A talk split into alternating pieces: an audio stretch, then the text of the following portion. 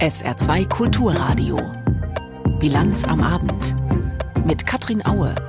Auftakt ins Wahljahr in den USA. Donald Trump hat die erste Vorwahl der Republikaner in Iowa klar gewonnen. Das ist gleich unser Thema. Außerdem soll die Notfallversorgung in Deutschland reformiert werden. Aber die saarländische Ärzteschaft ist nicht überzeugt von den Plänen. Und eine außergewöhnliche Unwetterwarnung. Im Saarland soll es morgen früh extreme Glätte geben. Schulen, Kitas bleiben geschlossen, Busse fahren nicht. Selbst der Landtag hat vorsorglich seine Sitzung abgesagt. Herzlich willkommen zur Bilanz am Abend. Die Umfragen hatten es schon angedeutet. Jetzt ist es wahr geworden. Donald Trump hat im US-Bundesstaat Iowa die erste Vorwahl der Republikaner gewonnen. Und zwar mit weitem Abstand. Jetzt folgen bis zum Sommer noch viele weitere Vorwahlen, aber es ist eben absolut nicht ausgeschlossen, dass Donald Trump im November der Präsidentschaftskandidat der Republikaner wird. Über das Wahljahr, das vor den Menschen in den USA liegt, habe ich mit Sebastian Hesse gesprochen, unserem Korrespondenten in Washington. Herr Hesse, Donald Trump hat die erste Vorwahl in Iowa klar gewonnen. Das heißt aber ja noch nicht, dass wir uns automatisch auf einen Republikaner-Kandidaten Trump im November einstellen sollten, oder? Ja, aber die Wahrscheinlichkeit ist natürlich sehr groß geworden. Auch US-Präsident Biden hat gestern in einer ersten Reaktion in einem Tweet gesagt, dass er sich jetzt darauf einstellt, dass sein Gegner Trump sein wird. Es folgen noch Vorwahlen, ja, und die nächste in New Hampshire wird vom Charakter auch ganz anders sein als hier in Iowa. Iowa ist so ein sehr konservativer Agrarstaat. Viele leben von der Landwirtschaft. New Hampshire dagegen ist eher ein liberaler Ostküstenstaat und das hat auch Auswirkungen auf äh, das Selbstverständnis der, der Republikanischen Partei dort. Aber ob das reicht, diesen gewaltigen Vorsprung äh, aufholen zu lassen durch Nikki Haley oder Ron DeSantis, die vielleicht attraktiver sind für republikanische Wähler in New Hampshire, das wird doch von vielen inzwischen bezweifelt. Sie haben es gerade gesagt, Sie sind noch in Iowa, da wo jetzt gestern die Vorwahl stattgefunden hat, haben einige Republikanerinnen und Republikaner erlebt. Was spricht denn aus deren Sicht für Donald Trump? Also zum einen glaube ich seine Energie, das war schon einigermaßen beeindruckend, den Mann hier zu verfolgen bei seinen Wahlkampfauftritten, während alle anderen vielleicht für fünf, zehn Minuten irgendwo in einem Diner, in einer äh, Schulturnhalle oder in einem Gemeindezentrum aufgetaucht sind, fünf Minuten mit ihren Anhängern geredet haben und äh, dann gleich weiter gehetzt sind. Zum nächsten Termin hat Trump sich Zeit genommen. Also die wenigen Auftritte, die er absolviert hat, das war in großen Arenen und da hat er dann alle Register seines rhetorischen Könnens gezogen, hat zwei Stunden lang jeweils frei gesprochen auf der ganzen Bandbreite zwischen allem, was seine Reden so ausmacht, also das hämisch niederträchtige und angriffslustige zum einen, dann aber auch wieder eine Portion Selbstironie und durchaus auch Humor, dann wieder ernste politische Inhalte. Also er versteht es ja glänzend, da so einen Spannungsbogen reinzukriegen und seine Fanbasis wirklich für ihn zu begeistern. Und ich glaube, dieser Funke ist hier einmal mehr übergesprungen. Nun ist Donald Trump ja nach wie vor in vier Fällen angeklagt, unter anderem wegen Verschwörung gegen die Vereinigten Staaten. Warum stört das so viele Menschen in der Republikanischen Partei nicht? Also ich glaube, man braucht langsam in der amerikanischen Sprache ein neues Wort, nämlich dafür, dass was, was Trump eben kann, alles was gegen ihn gerichtet ist, dreht er um zu seinen Gunsten. Er hat also hier das Narrativ verbreitet und zwar so erfolgreich, dass seine Anhänger es eben auch glauben, dass es sich hier nur um rein politisch motivierte Attacken auf seine Person handeln, dass das von Anfang an so gewesen ist. Er derjenige, der äh, dem korrupten Bürokratenstaat in Washington den Federhandschuh hingeworfen hat, als Außenseiter dort reingegangen ist, um dort auf aufzuräumen. Und jetzt, weil er eben politisch nicht zu schlagen ist in Wahlen, greifen die, seine Gegner, zu allen unlauteren Mitteln. Amtsenthebungsverfahren, diese ganzen Anklagen, die Prozesse, die ihm ins Haus stehen, die Hausdurchsuchungen durch das FBI und, und, und. Und diese, diesen, dieses Selbststilisieren zum Opfer, das greift gut bei den äh, Anhängern, weil sie ja die Grundlage eben auch teilen, dieser Glaube, dass Washington eben nur für sich arbeitet und nichts mehr tut für die Menschen, gerade hier im ländlichen Raum. Apropos Donald Trump sei angeblich politisch nicht zu schlagen. Bei den Demokraten, da sieht es ja so aus, als würde der amtierende Präsident Joe Biden unumstrittener Präsidentschaftskandidat werden. Ist das aus Ihrer Sicht eine gute Entscheidung der Demokraten? Also wenn ich mal persönlich antworten darf, ich glaube, das ist der Pfad für Donald Trump ins Weiße Haus zurück, weil auch unter Demokraten jetzt etwa 70 Prozent der demokratischen Wähler und der Parteimitglieder sagen, sie glauben, dass äh, Biden zu alt ist. Und wenn man die beiden vom öffentlichen Auftreten her vergleicht, wirkt Biden zusehends müde, er wirkt verbraucht, er wirkt gebrechlich. Also das exakte Gegenteil dessen, was Trump, der ja nur vier Jahre jünger ist, muss man ja auch betonen, äh, hier äh, zu leisten imstande ist im Wahlkampf. Also die beiden in direkter Konfrontation, das wird wird interessant zu beobachten. Und dann ist es natürlich auch so, dass äh, die Unzufriedenheit mit beiden im Land groß ist. Die Zustimmungsraten sind absolut im Keller. Das Land ächzt unter der Inflationsrate. Es glaubt das Narrativ rechter Medien, zumindest im Trump-Lager, dass das Land überschwemmt wird von illegalen Einwanderern und andere Horrorszenarien. Also da ist im Moment der Nährboden für einen Trump-Sieg äh, ziemlich reif. Da muss Biden einiges auch an Politikwechsel noch hinkriegen bis zum Herbst. Sebastian Hesse, unser USA-Korrespondent zurzeit vor Ort in Iowa, wegen der ersten Vorwahl der Republikaner. Und der Gewinner heißt hier Donald Trump. Kommen wir nach Deutschland zum Wohnungsbau. Da müssen wir klotzen, nicht kleckern. So hieß es heute auf der Pressekonferenz des Bündnisses Soziales Wohnen, weil an allen Ecken und Enden Wohnungen fehlen, ganz besonders für Leute mit schmalem Geldbeutel. Das Saarland ist da sogar Schlusslicht. 2022 ist hier keine einzige Sozialwohnung bewilligt worden. Anna Korvis mit dem Blick auf ganz Deutschland. Dramatisch sei der Mangel an Sozialwohnungen, sagt das Bündnis Soziales Wohnen, in dem sich neben anderen der Deutsche Mieterbund und die IG Bau zusammengeschlossen haben. Bundesweit fehlen mehr als 900.000 Sozialwohnungen, hat das Pestel-Institut ausgerechnet. Studienleiter Matthias Günther sagt, es gebe kein Bundesland mit ausreichend Sozialwohnungen. Am größten sind die Differenzen in Bayern, Baden-Württemberg, in Berlin, in Niedersachsen. Das Saarland, wo wir praktisch keine Sozialwohnungen haben, weist einen relativ hohen Anteil an armer Bevölkerung auf. Das heißt, dort bräuchten wir schon deutlich mehr an Sozialwohnungen. 2007 habe es bundesweit noch zwei Millionen Sozialwohnungen Förderungen gegeben. Jetzt, mangels Förderung, nur noch halb so viele, so Studienleiter Günther. Das habe auch massive finanzielle Auswirkungen auf den Staat. Denn bedürftige Haushalte können Wohnhilfen beantragen, etwa beim Jobcenter oder durch Wohngeld. Der Staat müsse dabei auf dem freien Markt auch Mietpreise akzeptieren, die deutlich über der Durchschnittsmiete liegen. Als Spitzenreiter nennt Günther München. Hier lag die von den Jobcentern gezahlte Miete mit 19,20 Euro pro Quadratmeter rund 6,40 Euro über dem ortsüblichen Durchschnitt. Das heißt, hier hat man schon den Eindruck, dass eine gewisse Überzahlung stattfindet, weil der Staat am Ende erpressbar ist und Mieten in Kauf nehmen muss, die man eben ansonsten nicht zahlen würde. Insofern treibe der Staat unfreiwillig die Preisspirale auf dem Wohnungsmarkt mit an. Warum sollte ein Vermieter einem Haushalt mit niedrigem Einkommen eine Wohnung preiswerter vermieten als das, was er vom Jobcenter bekommt? Und es sind weit mehr als nur die Transferleistungsempfängerhaushalte darauf angewiesen, bezahlbaren Wohnraum zu haben. Die Folge der steigenden Mieten, die Ausgaben für staatliche Wohnhilfen explodieren, so Günther. Im vergangenen Jahr hätten sie bei insgesamt 20 Milliarden Euro gelegen. Das sei fünfmal mehr, als für die Förderung neuer Sozialwohnungen bereitstehe, konstatiert das Bündnis Soziales Wohnen und spricht von einem klaren Missverhältnis. Bund und Länder müssten jetzt kurzfristig massiv investieren, fordert Lukas Siebenkotten vom Deutschen Mieterbund. Wir glauben, dass eine intelligente Lösung ist, eine Art Sonderbudget sozialer Wohnungsbau zu schaffen und zu sagen, die Regionen und Länder, in denen besonders viel Nachholbedarf besteht, müssen mehr Fördermittel bekommen als die Länder, in denen der nicht besteht. Das Sonderbudget solle insgesamt 50 Milliarden Euro umfassen. Bundesbauministerin Geiwitz lehnt solche Forderungen ab. Geld für Sozialwohnungen müsse aus dem Haushalt finanziert werden. Extratöpfe seien juristisch angreifbar. Eigentlich wollte die Regierung pro Jahr 100.000 neue Sozialwohnungen schaffen, hat dieses Ziel bisher aber verfehlt. Vor wenigen Tagen haben Bund und Länder beschlossen, die Fördermittel zu erhöhen. Volle Notaufnahmen, überlastetes Personal, stundenlange äh, Wartezeiten.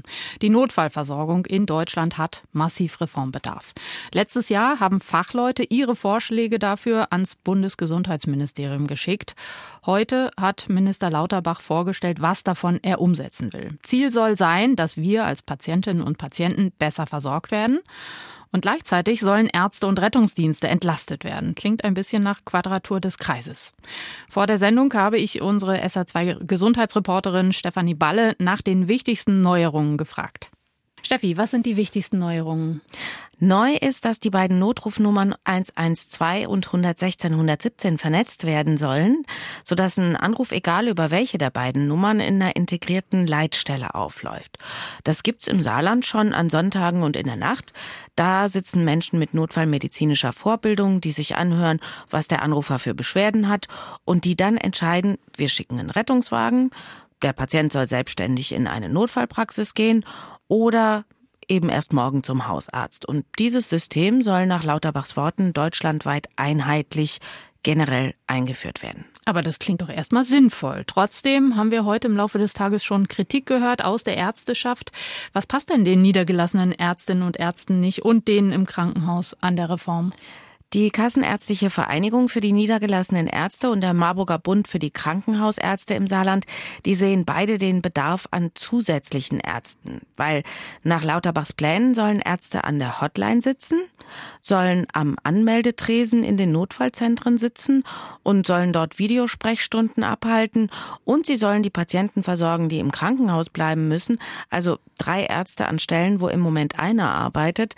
Das äh, sei keine Entlastung, sondern zusätzliche Belastung von Medizinern, die es nebenbei gesagt auch gar nicht gibt. Also die Ärzte im Saarland, die halten das Konzept von Lauterbach für nicht durchführbar, weil es zu viele Köpfe einberechnet, die einfach nicht da sind. Gibt es denn auch irgendetwas, das die Ärztinnen und Ärztevertreter im Saarland ganz gut finden an dem neuen Konzept? Ja gut, an dem Lauterbach-Konzept finden die Ärztevertreter, dass niedergelassene Ärzte und Krankenhausärzte enger miteinander zusammenarbeiten sollen und äh, dass alle Informationen digital gespeichert werden sollen, um Mehrfachuntersuchungen zu vermeiden.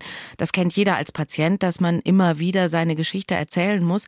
Das fällt im neuen Versorgungskonzept weg, einfach weil gleich alles digital gespeichert werden soll. Und wenn das klappt, dass tatsächlich an einem gemeinsamen Tresen die Patienten geleitet werden, wo sie als nächstes hin müssen, erleichtert das die Wege für die Patienten und dann auch die Arbeitsbelastung für die Mediziner. Aber das ist eben noch Zukunftsmusik aus unterschiedlichen Gründen. Was sind denn das für Gründe? Zum einen sind die Kliniken im Saarland nicht so gebaut, dass sich so ein gemeinsamer Empfangstresen als erste Anlaufstelle ohne Probleme einrichten lässt. Das hat mir die Vorsitzende des Marburger Bundes im Saarland, die Dorothea Kerner, gesagt. Da muss also erstmal gebaut werden. Und dann, wie wir wissen, wird im Moment ja sogar eher davon gesprochen, Bereitschaftsdienstpraxen und Kindernotfallambulanzen zu schließen, weil nicht genügend Ärzte da sind, die die Dienste übernehmen können. Und das wird sich kaum ändern, nur weil man das Kind anders nennt. Da ist der Sprecher der Hausärzte im Saarland, Michael Kulas, sehr skeptisch. Und die Digitalisierung von Patientendaten, die steckt noch in den Kinderschuhen. Es fehlt eine Menge Geld und Personal im System und da müsse der liebe Herr Lauterbach erstmal sagen, wie viel Zuschuss er denn geben will und wo er die Menschen herbekommen will, die die Posten alle besetzen sollen.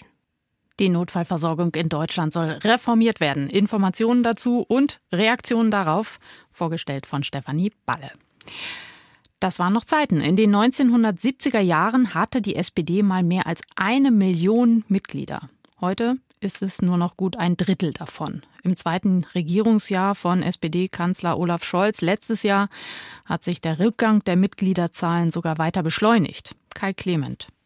Nicht nur in den Umfragen mussten die Sozialdemokraten zuletzt Einbußen hinnehmen. Auch der Trend zum Mitgliederschwund hält an. Mehr noch, mit einem Verlust von 3,9 Prozent fällt der Rückgang deutlicher aus als in den Vorjahren. Wie ein Parteisprecher dem ARD Hauptstadtstudio bestätigte, hatte die SPD zum Jahresende noch genau 365.190 Genossinnen und Genossen in ihrer Kartei. Das bedeutet ein Minus von knapp 14.700. Auf der Habenseite Seite verweist die Statistik auf Zuwächse bei den Neumitgliedern. Demnach gab es im vergangenen Jahr gut 9500 Parteieintritte und damit 5 Prozent mehr als im Vorjahreszeitraum. Nur diese Entwicklung wurde durch Sterbefälle und Austritte mehr als zunichte gemacht. Die SPD wollte diese Zahlen aber nicht weiter aufschlüsseln. Neben den Sozialdemokraten leidet besonders auch die CDU in den vergangenen Jahrzehnten unter einem erheblichen Rückgang, was auch an der Überalterung der Mitglieder liegt. Standing Ovations hat der ukrainische Präsident Zelensky heute bekommen beim Weltwirtschaftsforum in Davos. Das ist gleich unser Thema nach den Meldungen von Stefan Eising. Israel hat mutmaßliche Hisbollah-Stellungen im Süden des Libanon bombardiert. Wie das israelische Militär mitteilte, wurden Dutzende Ziele in einem Tal angegriffen, von dem aus die Hisbollah laut libanesischen Sicherheitskreisen Raketenangriffe auf Israel gestartet hatte. Die vom Iran unterstützte Hisbollah ist mit der militant-islamistischen Hamas im Gazastreifen verbündet.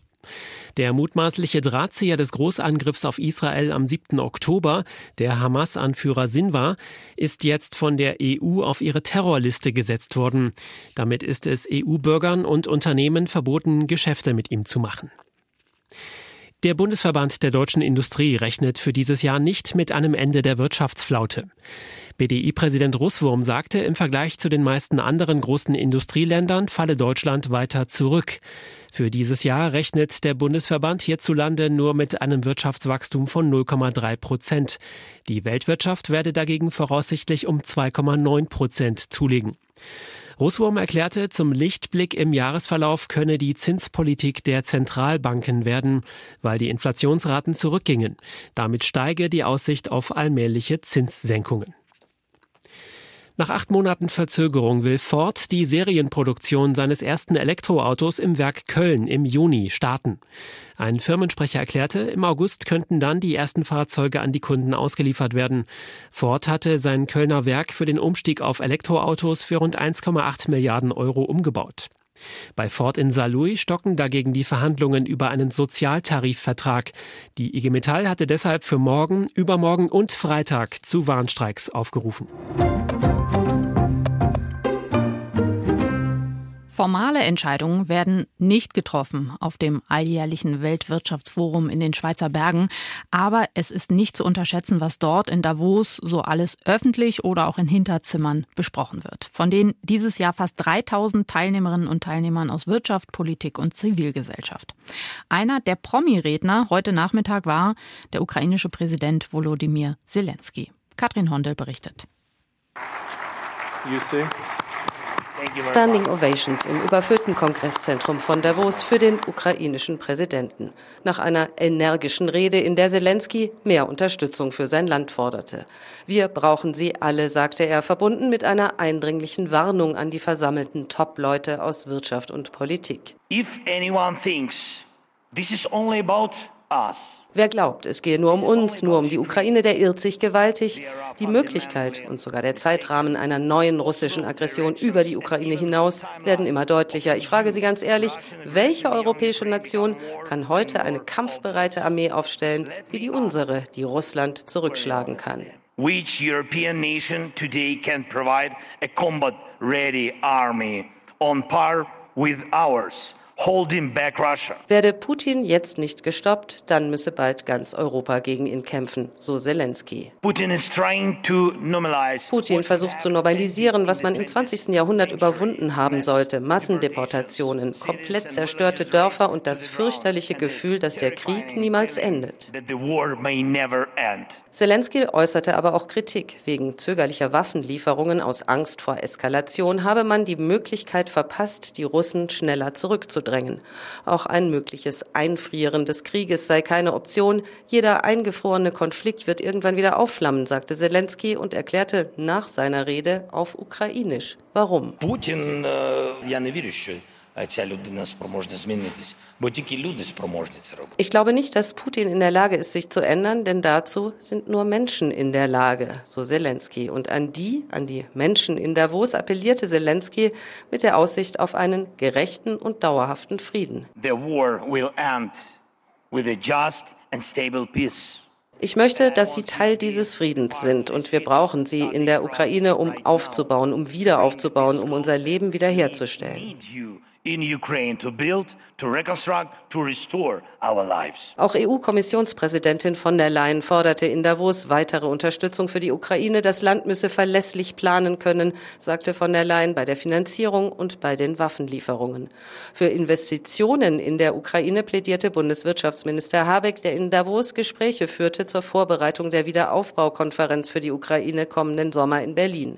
Die Investitions- und Exportgarantien Deutschlands für Unternehmen, die sich in der Ukraine engagieren, sieht Habeck als Erfolgsmodell, das er in Davos auch anderen Ländern empfahl. Die Ukraine ist das Land mit den zweithöchsten Zahlen an Investitionen, die wir abgesichert haben, geworden. Ein ungeheuer erfolgreicher Schritt, der zeigt, dass wir daran glauben und darauf vertrauen, dass die Ukraine diese schwierige Situation erfolgreich besteht, aber auch dass deutsche Unternehmen in die Ukraine investieren werden. Neben der Ukraine war der Nahostkonflikt das zweite große Thema am ersten Tag des Weltwirtschaftsforums in Davos. Bei einer Podiumsdiskussion mit unter anderem NATO-Generalsekretär Stoltenberg und dem saudi-arabischen Außenminister forderte Bundesaußenministerin Baerbock erneut die Zwei-Staaten-Lösung. Das, so Baerbock, ist der einzige Ausweg. Die Antwort liegt auf dem Tisch, aber das Problem ist der Weg dahin. Aktuell haben wir ein Auge um Auge, Zahn um Zahn. Wenn ihr nicht zuerst dies macht, machen wir jenes nicht. Wir müssen, so Baerbock, dieses Blame Game beenden. Aus Davos hat Katrin Hondel berichtet. Wie kann sich die Landwirtschaft für eine Zukunft in Zeiten der Klimakrise aufstellen, sodass die Landwirte in Deutschland sowohl Böden und Wasserversorgung nachhaltig bewirtschaften und trotzdem genug Geld zum Leben verdienen. Das sind Themen des Agrarkongresses 2024. Dort ist heute immer wieder ein Schlagwort aufgekommen, die Möglichkeit einer Tierwohlabgabe. Die Idee einer Abgabe auf tierische Erzeugnisse ist nicht neu. Sie kam schon vor einigen Jahren von einer Agrarkommission, die vom einstigen CDU-Landwirtschaftsminister Jochen Borchert geleitet wurde. Jetzt in der Debatte um Subventionsabbau und Unterstützung der Bäuerinnen und Bauern ist der sogenannte Tierwohlcent plötzlich wieder im Fokus. Eine Abgabe etwa auf Fleisch und Milch, gezahlt von Verbraucherinnen und Verbrauchern. Sie würde den Landwirten zugutekommen, die ihre Ställe tiergerecht umbauen. Zum Auftakt einer Agrarkonferenz in Berlin, die traditionell vor Beginn der Grünen Woche abgehalten wird, wirbt Landwirtschaftsminister Cem Özdemir für die Idee. Wir können mit dem Finanzministerium zusammen und mein Haus das Modell dafür relativ schnell aufschreiben, aber wir brauchen dazu jetzt ein klares Bekenntnis der Ampel und die Unterstützung der Opposition. Im Einzelinterview mit der ARD wird Özdemirs Werben für den Tierwohlcent noch eindringlicher. Er malt das düstere Szenario, dass ohne die Abgabe langfristig die Tierhaltung in Deutschland gefährdet ist. Wer Ja sagt zur Tierhaltung in Deutschland, wer nicht sagt, Fleisch aus Spanien ist besser wie Fleisch aus Deutschland, der muss mich jetzt unterstützen beim Tierwohlcent. So einfach ist es. Wer damit angesprochen ist, ist klar. Innerhalb der Koalition war die FDP zunächst skeptisch. Angesichts der Bauernproteste sind die Liberalen aber nun offen für den Vorschlag. In den Reihen der oppositionellen Union gibt es widersprüchliche Positionen.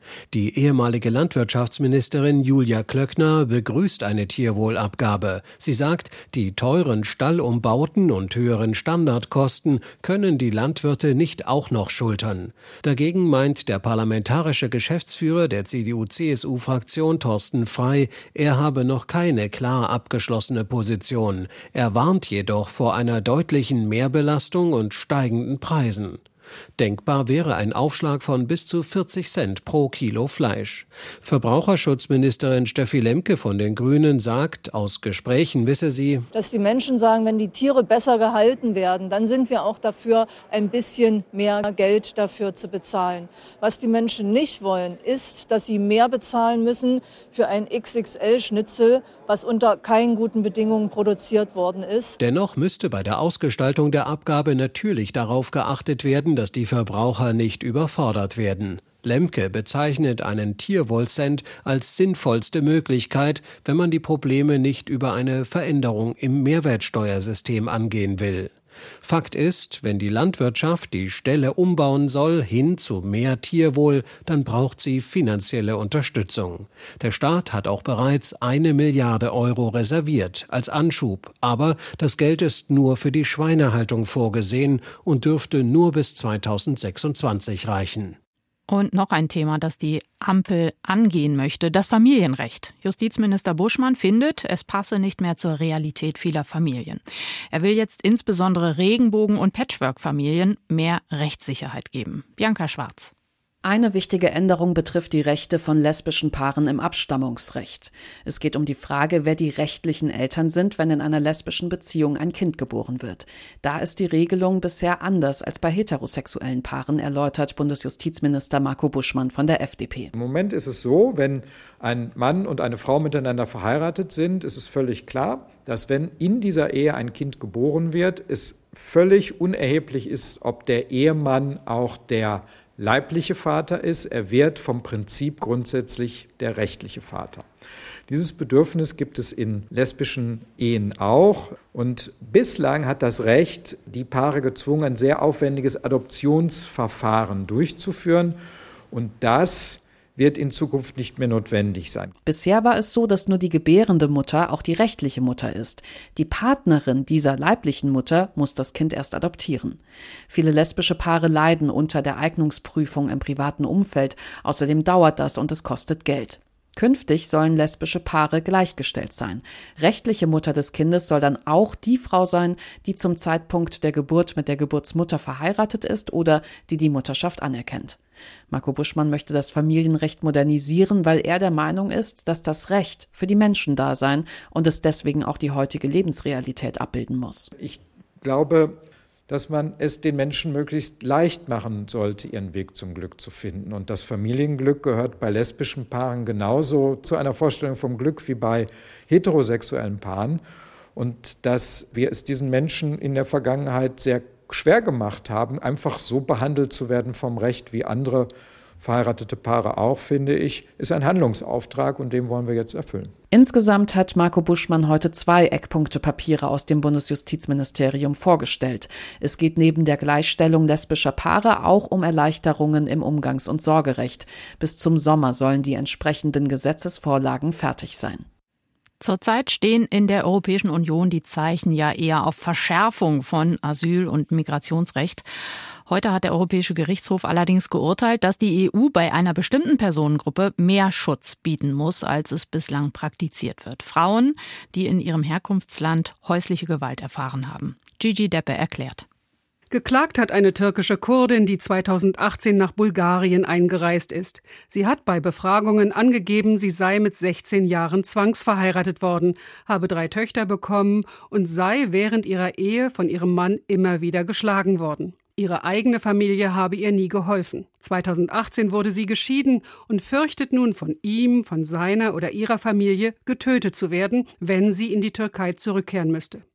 Die bulgarischen Gerichte lehnten allerdings ab, ihr Schutz zu gewähren. Häusliche Gewalt sei nach bulgarischem Recht kein Verfolgungsgrund. Sie sei auch nicht Opfer von Verfolgung aufgrund ihres Geschlechts. Und sie könne vor allem auch deswegen keinen Schutz bekommen, weil es nicht der türkische Staat sei, der sie verfolgt habe. Aber diese Argumente greifen nicht, so die obersten Richterinnen und Richter der EU. Die Große Kammer, ein wichtiges Gremium des Gerichtshofs, hat entschieden, wenn Frauen in ihrem Herkunftsland aufgrund ihres Geschlechts sexueller oder häuslicher Gewalt ausgesetzt sind, kann ihnen internationaler Schutz in der EU gewährt werden. Sei es, dass sie als Flüchtlinge anerkannt werden oder zumindest nicht abgeschoben werden dürfen. Dabei bezieht sich der Gerichtshof auf die sogenannte Istanbul-Konvention, also das internationale Übereinkommen von 2011 zum Schutz von Frauen vor Gewalt. Für Peter von Auer von der Hilfsorganisation Pro Asyl ein gutes Urteil. Die Entscheidung ist aus unserer Sicht sehr zu begrüßen. Sie zeigt auch wieder einmal, wie wichtig die Istanbul-Konvention zum Schutz von Frauen vor häuslicher Gewalt ist und dass sie eben auch im Asylrecht eine Rolle spielt. In dem Urteil setzt sich der Europäische Gerichtshof auch mit der Frage auseinander, inwieweit die bedrohten Frauen Gelegenheit hätten, an ihrer Situation selbst etwas zu ändern. Aber, so sagt das Gericht, Frauen, die sich einer Zwangsehe entziehen oder ihren Haushalt verlassen, könnten häufig nichts machen. Das würde in bestimmten Ländern von der Gesellschaft missbilligt und sie würden stigmatisiert. Auch mit dem neuen Urteil des EuGH werden Behörden und Gerichte die jeweiligen Tatsachen individuell prüfen müssen. Der EuGH sagt hier, die Bedrohung sei von Fall zu Fall mit Wachsamkeit und Vorsicht zu ermitteln. Seit heute Mittag kommen ungewöhnlich scharf formulierte Unwetterwarnungen ins Haus geflattert. Ab morgen in den frühen Morgenstunden müssen wir im Saarland mit Schnee und Glatteis rechnen. Sogar mit extremem Glatteis mit starkem Eisansatz. So heißt es beim Deutschen Wetterdienst. Es wird schon vorgesorgt. Viele Schulen und Kitas bleiben morgen geschlossen. Im Bus- und Saarbahnverkehr wird es zu Einschränkungen kommen. Und auch die Landtagssitzung fällt morgen aus. Tim Steger aus der ARD Wetterredaktion schildert, was das Problem ist.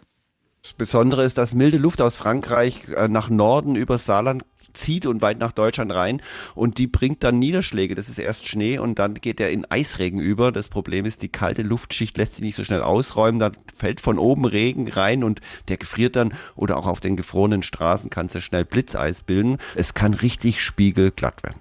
Weitere Informationen zu Einschränkungen und Ausfällen morgen finden Sie immer ganz aktuell in unseren Nachrichten und auch auf sr.de. Das Wetter ansonsten. Morgen dann also etwas Schnee, der in Regen übergeht. Das kann dann eben zu extremem Glatteis führen. Die Temperaturen höchstens minus ein Grad in Nonnweiler und plus sieben Grad in Bliesmingen-Bolchen. Am Donnerstagvormittag noch weitere Schneefälle, die klingen dann aber gegen Mittag ab. Am Nachmittag kann es etwas Sonne geben bei bis plus zwei Grad. Das war die Bilanz am Abend. Mein Name ist Katrin Aue. Ich wünsche einen sehr schönen Abend. Tschüss.